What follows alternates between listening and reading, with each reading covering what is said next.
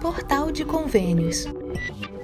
Todas as notícias sobre convênios e outros acordos na administração pública. Olá, este é o podcast do Portal de Convênios, um resumo semanal das principais notícias do âmbito da administração pública para você se manter informado em poucos minutos. Entenda por que é importante manter o calendário CISAB 2023 em dia o Ministério da Saúde divulgou as datas limites para que os gestores da Atenção Primária à Saúde insiram os dados do município no Sistema de Informação em Saúde para Atenção Básica, o CISAB. O calendário é um instrumento importante para que os municípios não tenham os repasses suspensos. Os prazos vencem sempre no décimo dia útil do mês seguinte. Este sistema tem como objetivo principal coletar, processar e disponibilizar informações que possam auxiliar na tomada de decisão dos gestores e profissionais de saúde. De acordo com o economista e contador Daniel Soares, esse tipo de financiamento federal é composto por diversos itens. O financiamento federal ele vai ser composto por alguns itens, entre eles os recursos de per capita, os recursos para projetos específicos, como por exemplo o programa de requalificação das unidades básicas de saúde, né? recursos de investimentos, recursos que estão condicionados ao plano estratégico e programas prioritários, né?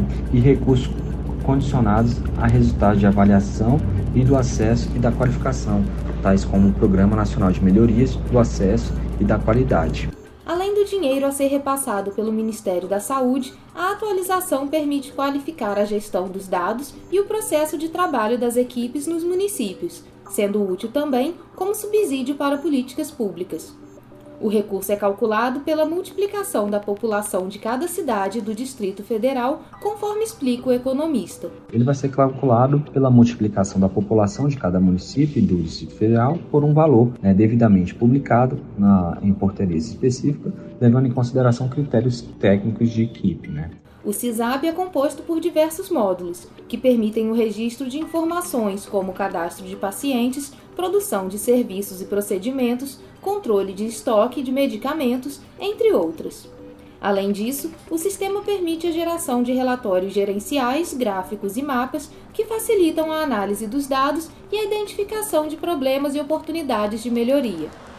Um dos principais benefícios do CISAB é a sua capacidade de integrar as informações dos diferentes níveis de atenção à saúde. Isso significa que os dados coletados na atenção básica podem ser compartilhados com os demais serviços de saúde, como hospitais e serviços de urgência e emergência, possibilitando uma visão mais abrangente e integrada da saúde da população. Outro aspecto relevante do CISAB é a sua contribuição para o processo de planejamento e gestão em saúde.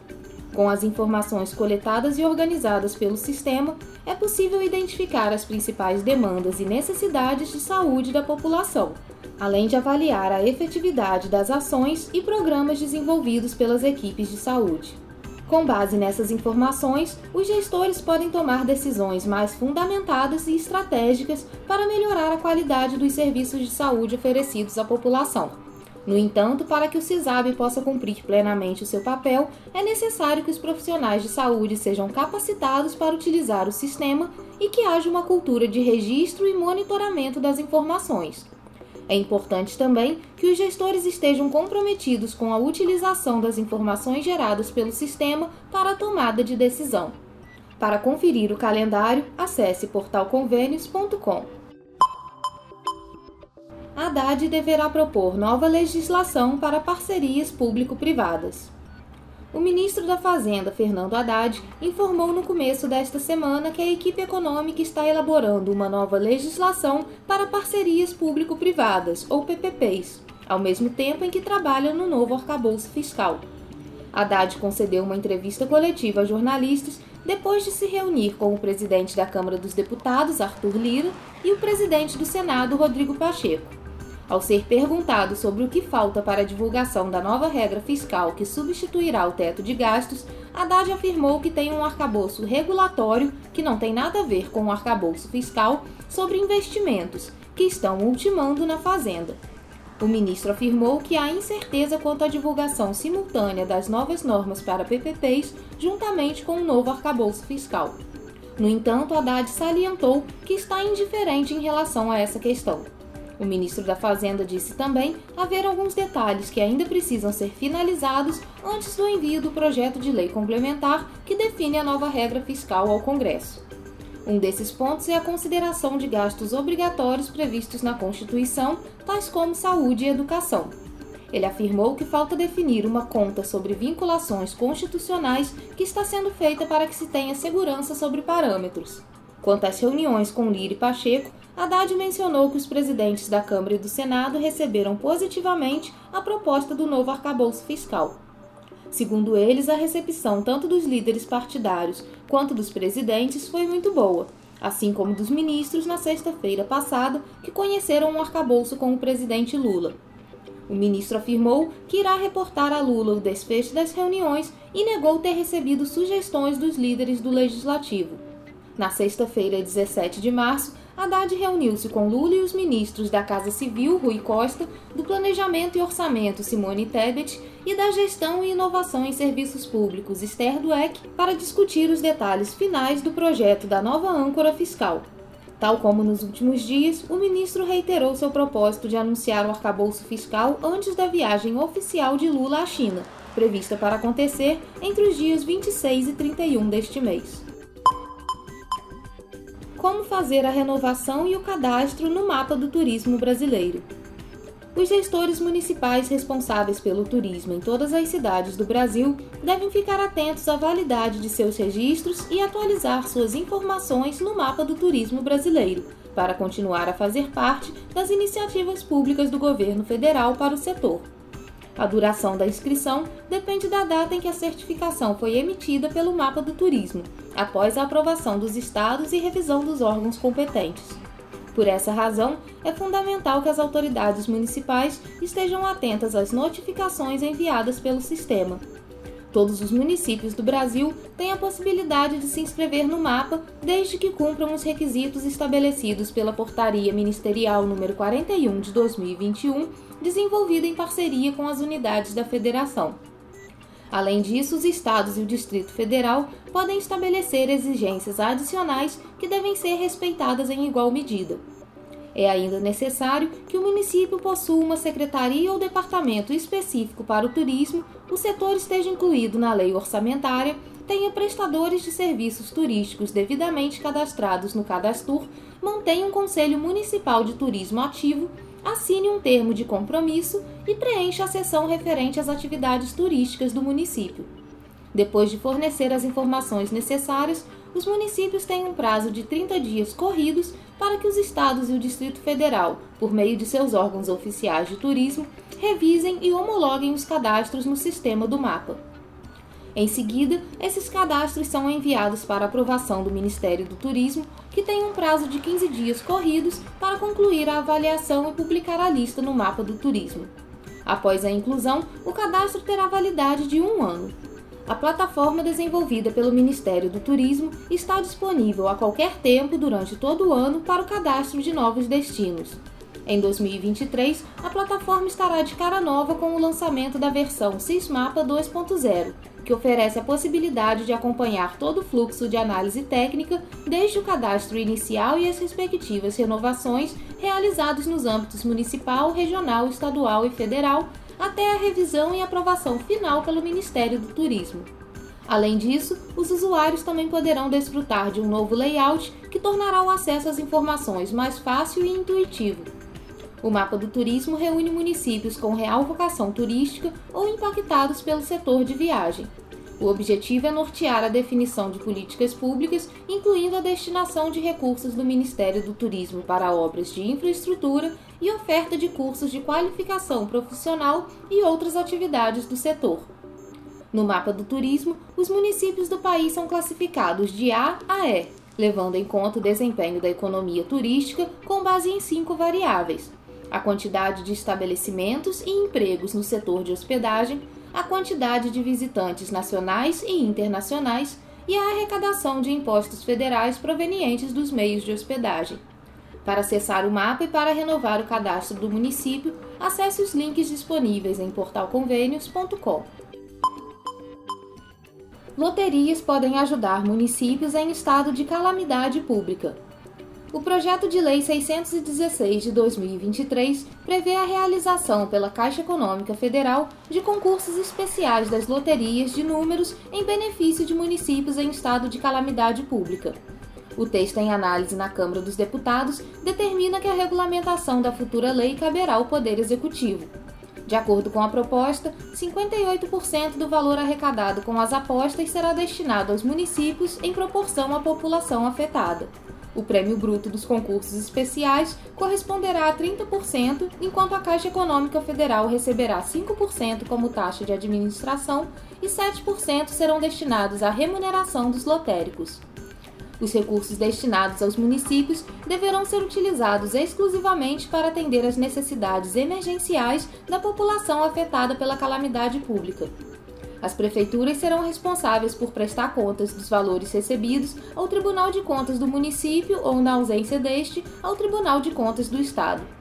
Além disso, o texto estabelece que a Caixa Econômica Federal terá permissão para destinar 1% da arrecadação total de suas loterias, incluindo Mega Sena, Quina e outras, para o Fundo Especial para Calamidades Públicas, o FUNCAP, criado pelo Decreto-Lei 950 de 69. Esse percentual será deduzido do valor destinado aos prêmios brutos.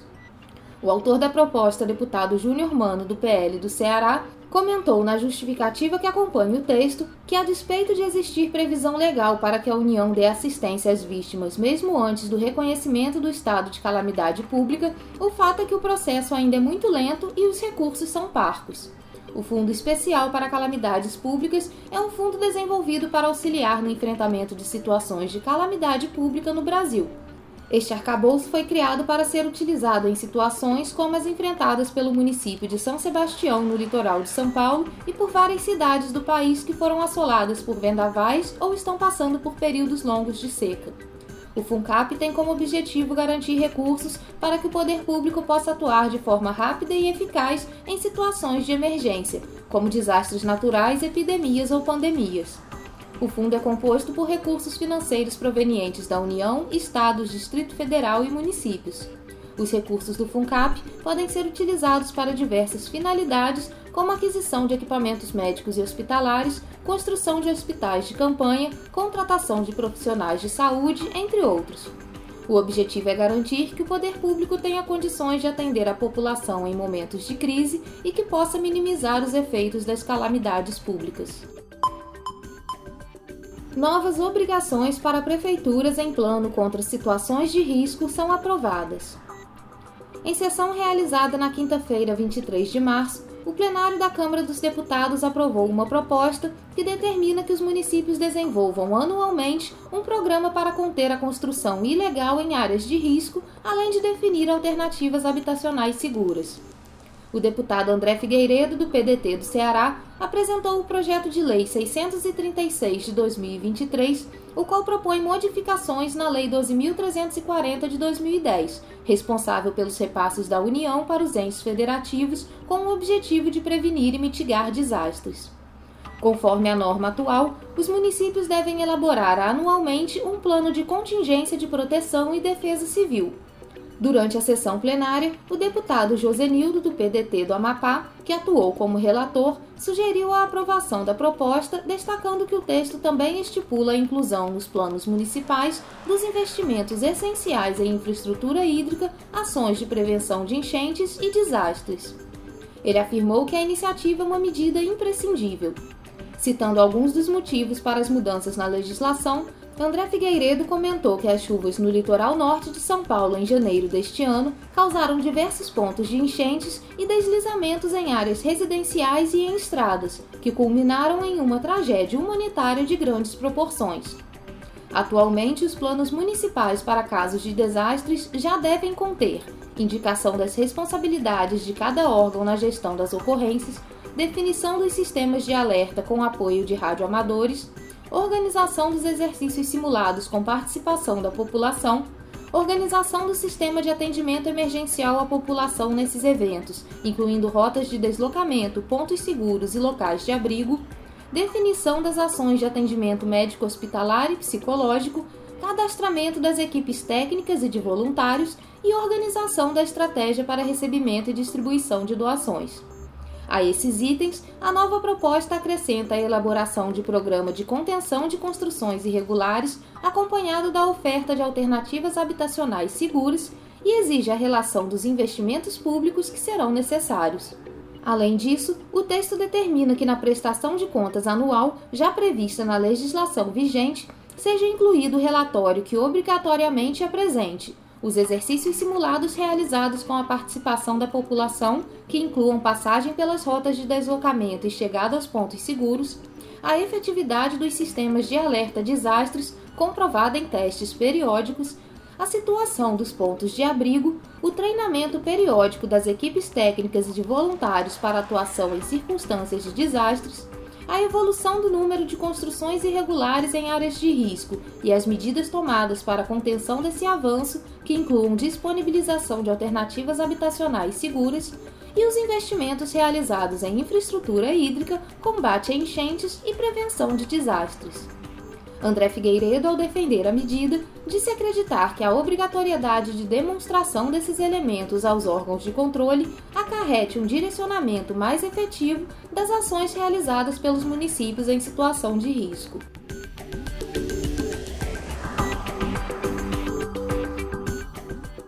Você ouviu mais um podcast do Portal de Convênios, te atualizando sobre projetos, prazos e ações em administração pública. Continue se informando em nosso site portalconvênios.com. Até a próxima!